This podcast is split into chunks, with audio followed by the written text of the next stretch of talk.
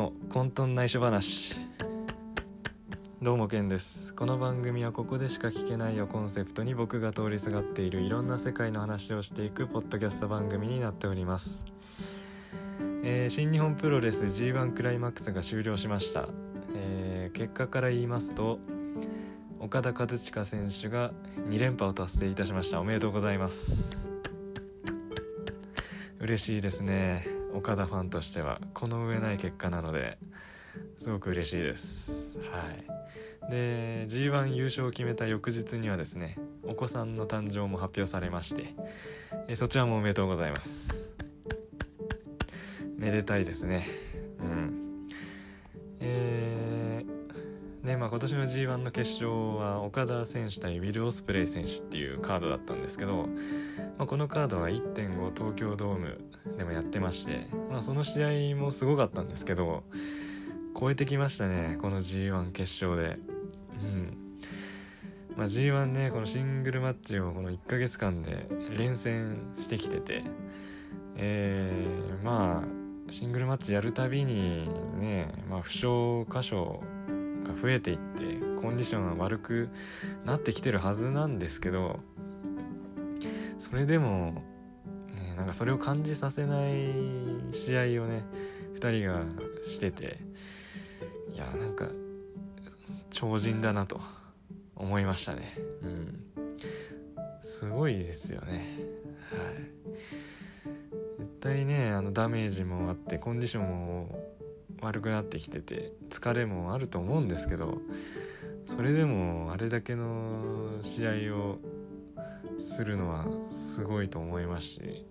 もう個人的には今年のベストバウトはこれですね。岡田選手対オスプレイ選手ですね。はい。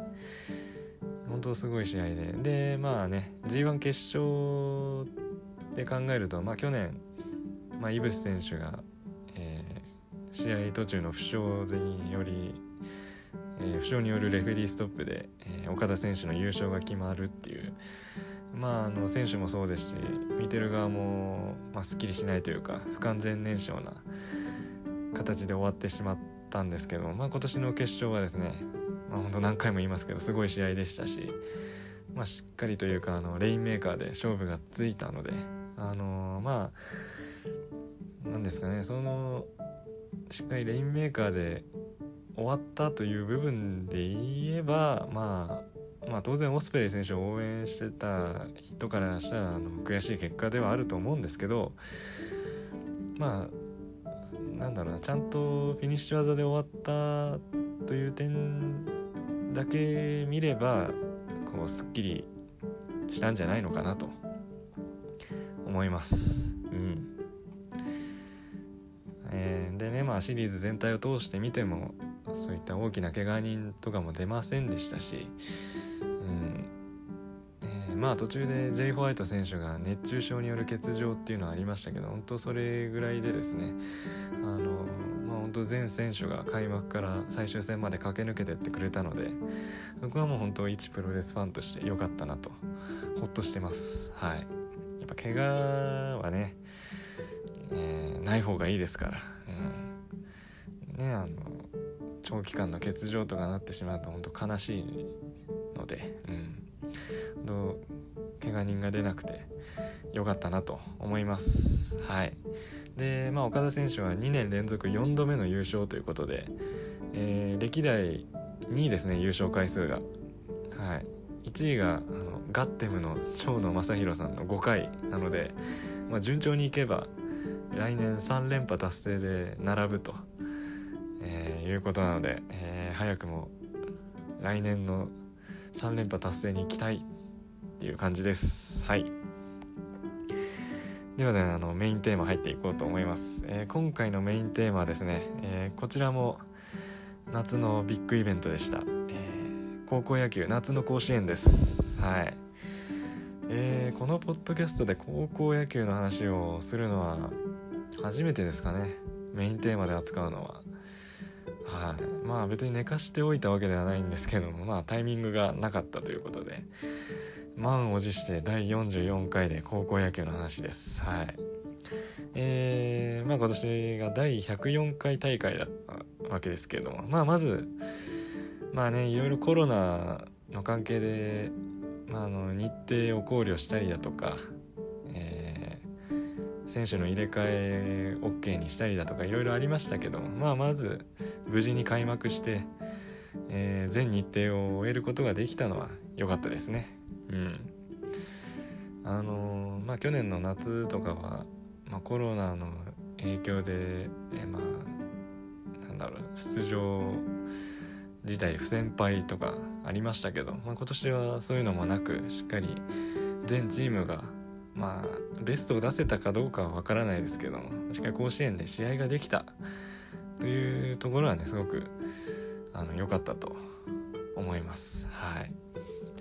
で、まあ、今回第104回大会優勝は仙台育英ということで、まあ、東北勢初優勝、えー、悲願の初優勝ということで、えー、まあ、おめでとうございます。えー、まあ僕の優勝予想では二重丸大阪桐蔭丸智弁和歌山三角、まあ、大穴ですね。大穴で近江鳴門だったので、えーまあ、仙台育英は全然優勝予想に入ってなかったんですけどいや強かったですね。あのー、まず、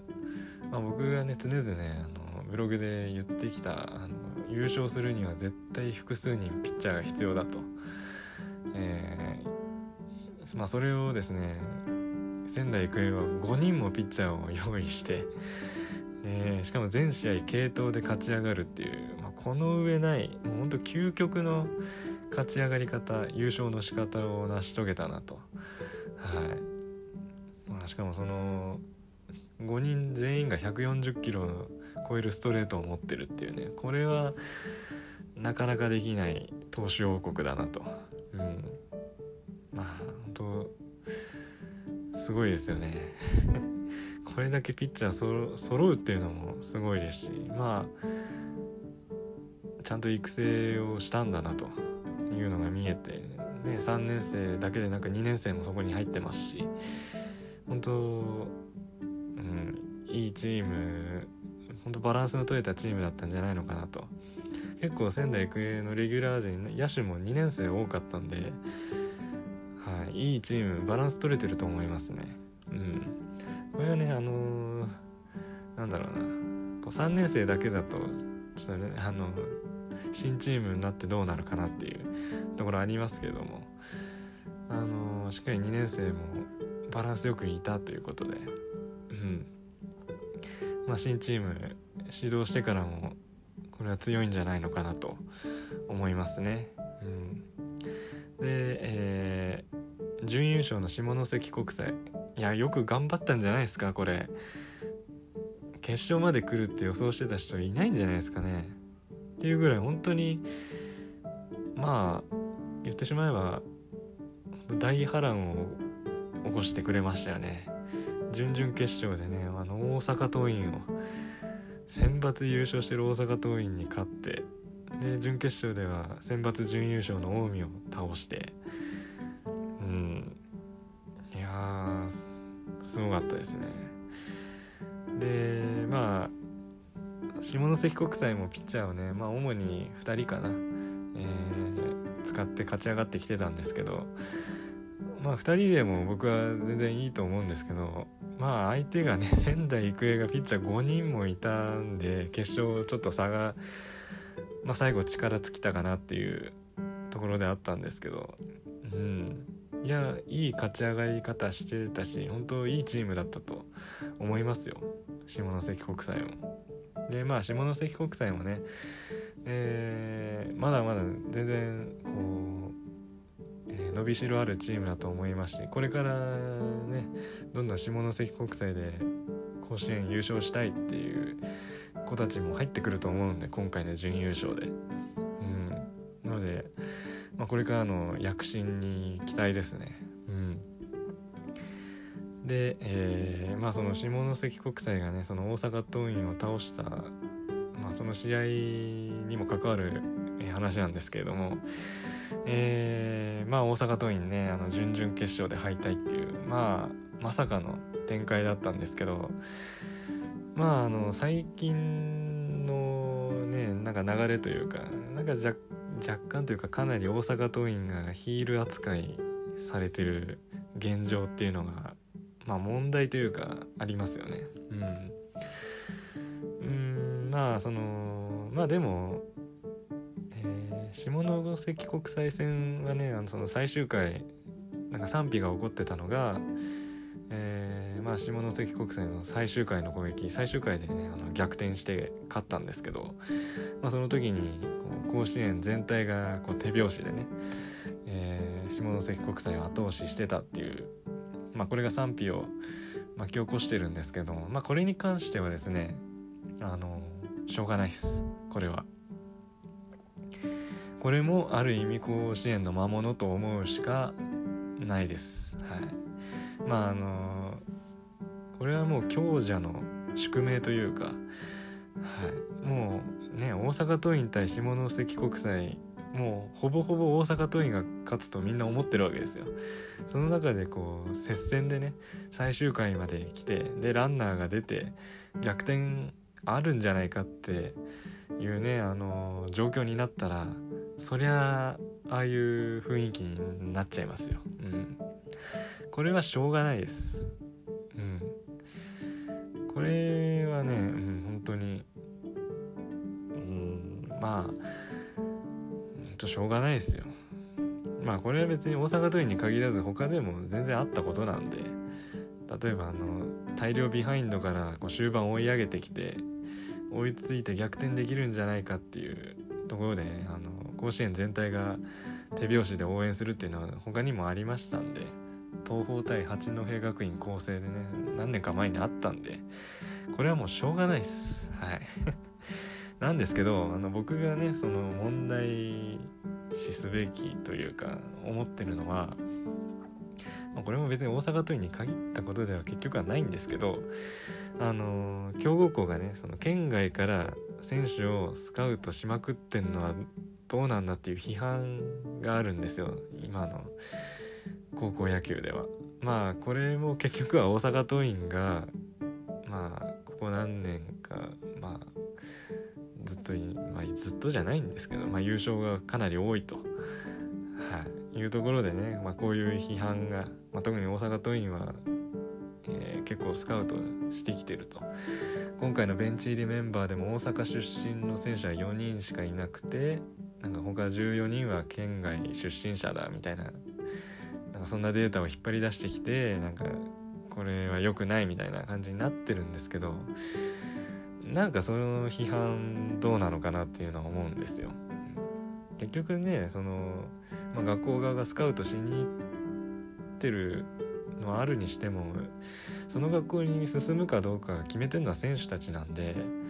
はいなのでね選手たちが決めてそこ入ってるのにそこに対してねなんか、うん、よくないだろうみたいな声を上げるっていうのはどうなのかなって思いますね。まあこれプロ野球の FA に通ずる部分あるんですけど、うん、まあね。まあ大阪桐蔭ばっか言われるんで大阪桐蔭の話になっちゃいますけど大阪桐蔭はねやっぱ勝って当たり前っていうチームじゃないですか。もう周りからしたら。なのでプレッシャーもものすごいと思うんですね。あ準々決勝負けて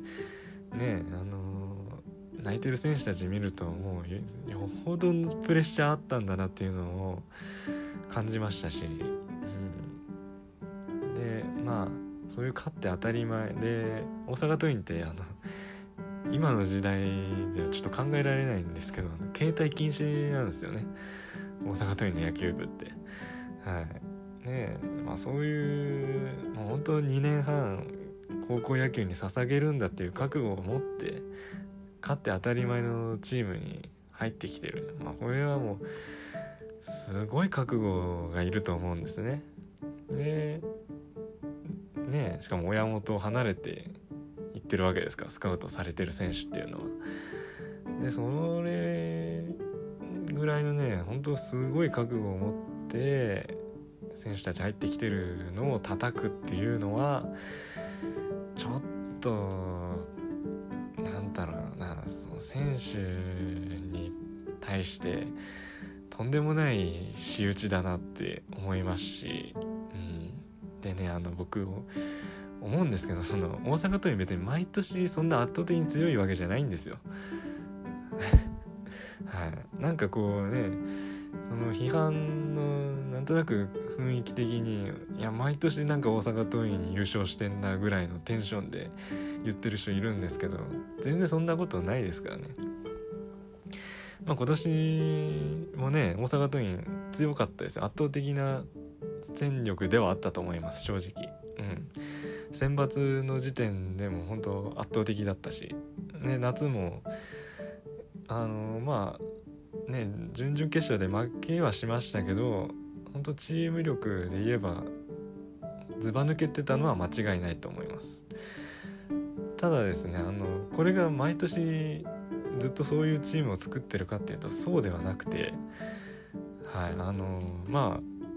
去年もそうですけど去年なんかで言うとあの近畿勢が、えー、ベスト4を占めたとかベスト8にほほとんど、ベスト8の時点でかな。大阪桐蔭以外の近畿勢がベスト8入っててっていうぐらいあのなんだろう大阪桐蔭にも浮き沈みがしっかりあるんですね。うん、去年まあ本当に去年なんかで言うとあんま大阪桐蔭強いなって思わなかったし春も選抜まあ1回戦智弁学園こっちも強豪なんであれですけど、まあ、智弁学園に負けてあんま今年の大阪桐蔭は強くないのかなって感じましたし まあこの評価もどうなんだっていう感じなんですけどまあでも正直なこと言えばまあそうなんですよ。そんなに毎年強いわけじゃないんですよ大阪桐蔭。ちゃんと浮き沈みあるんでなんかそんなに叩く必要あるのかなって思うんですよね。うん。はい。なんかねこう悪者扱いされてんのはなんかかわいそうだなって思いますね。はい、はい、ということで、えー、今回はこの辺で終わりたいと思います。えー、感想や次回以降話してほしいネタなどありましたらブログでポッドキャスト更新しましたという投稿をするのでそちらのコメント欄にお願いします、えー、メールと Google フォームもありますのでそちらもご活用ください。ということで、えー、第44回この辺で終わりたいと思います。聞いてくださりありがとうございました。